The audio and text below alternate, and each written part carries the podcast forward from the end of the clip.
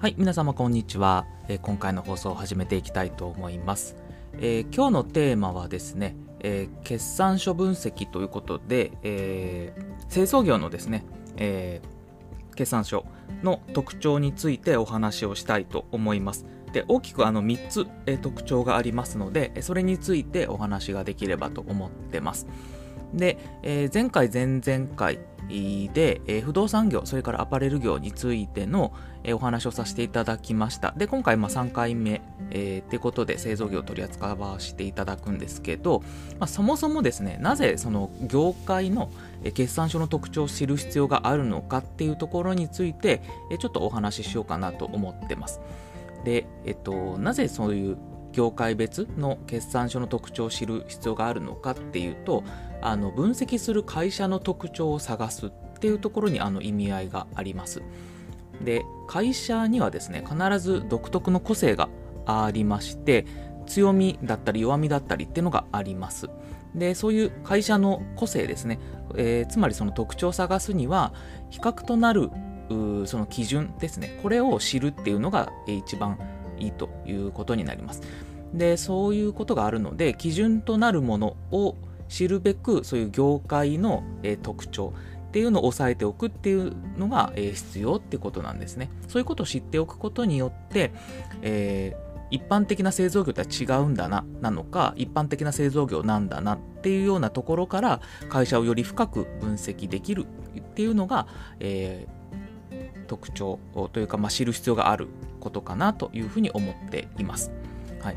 あの別にですねその業界別の決算書の特徴を知ってなくてもあの企業分析自体は十分できるとは思うんですけど知ってた方がより深い分析ができますよという話になっていきます。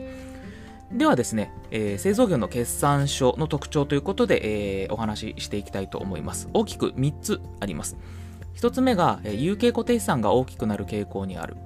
え2つ目が原材料、仕掛かり品、製品が貸借対照表に載ってくる。え3つ目が原価計算、えーこれがあるというこの3点になります。でそれぞれ、えーちょっとお話ししていければと思うんですけど、まず1つ目の特徴ですね。これが、えー有形固定資産が大きくなる傾向にあるっていうことですね。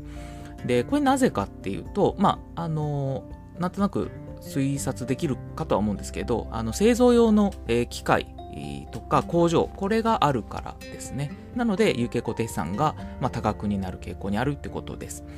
えもし製造業って歌ってるのに、有形固定資産がの割合が小さい場合ですね。そういう場合は、あの工場を自社で持たないファブレス企業という形になります。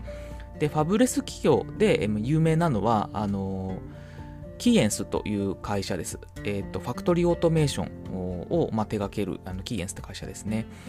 で、えっと、キーエンスの有形固定資産っていうのは、あの直近の2020年3月期で見ると、資産の1.4%ぐらいしかありませんので、えっと、キーエンスの場合は、あの、え工場を自社で持たない、えファブレス企業という形になります。はい、で次特徴の2つ目なんですけれども原材料仕掛かり品製品っていうのが貸借対照表に載ってくるというものです。で原材料って何かっていうと、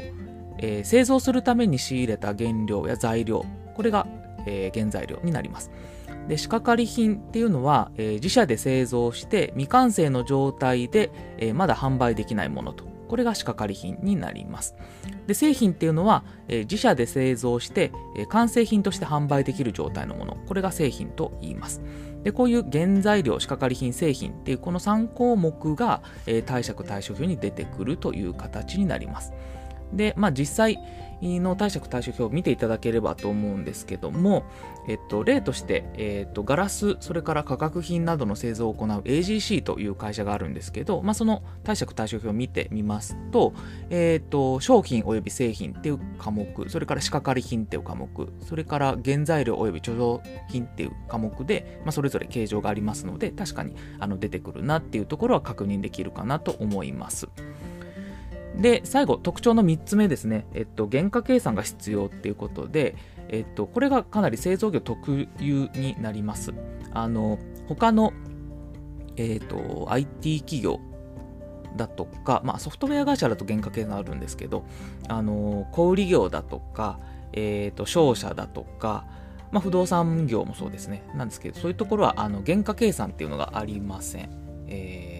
で原価計算って何かっていうと、まあ、その名の通り原価を計算するっていう話なんですけどあのその原価を計算していくためにはあのかかった費用ですねそれをまず集計していってでそれを集めてきて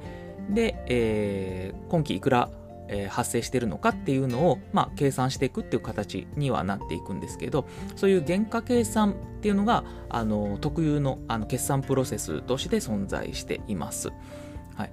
なので、えーと、仕掛かり品だとか製品だとか原材料っていうのはそういう原価計算が行われてるからそういう感情が出てくるっていう形になります。あの単に物買って販売してるだけであればこれらのその原材料だとか仕掛かり品だとか製品っていう感情は出てこなくて単純に商品っていう形でしか出てこなくなるんですけども原価計算をやってる会社であればそういう原材料仕掛かり品製品っていう感情があの出てくる形になります。はいということで、えー、製造業の計算、えっと、製造業の特徴っていうのを、えっと、今回はお伝えさせていただきました。もう一度振り返りをしますと、1つ目が有形固定資産が多額になる傾向にある。で2つ目が、えー、原材料仕掛かり品製品が貸借対照表に出てくるとで3つ目が原価計算を行っているというこの3点でした、えー、製造業といってもまあ結構幅が広いので、えーとまあ、この3点だけ知っててもっていうところではあるのはあるんですけど、まあ、あの前提として前提知識としてこういうのがあるだけでもあのだいぶ見方違うと思いますのでぜひ押さえていただいて製造業の決算書を見ていただければというふうに思います。はい。では、えー、今回の放送はこれで以上とさせていただきます。どうも聞いていただきましてありがとうございました。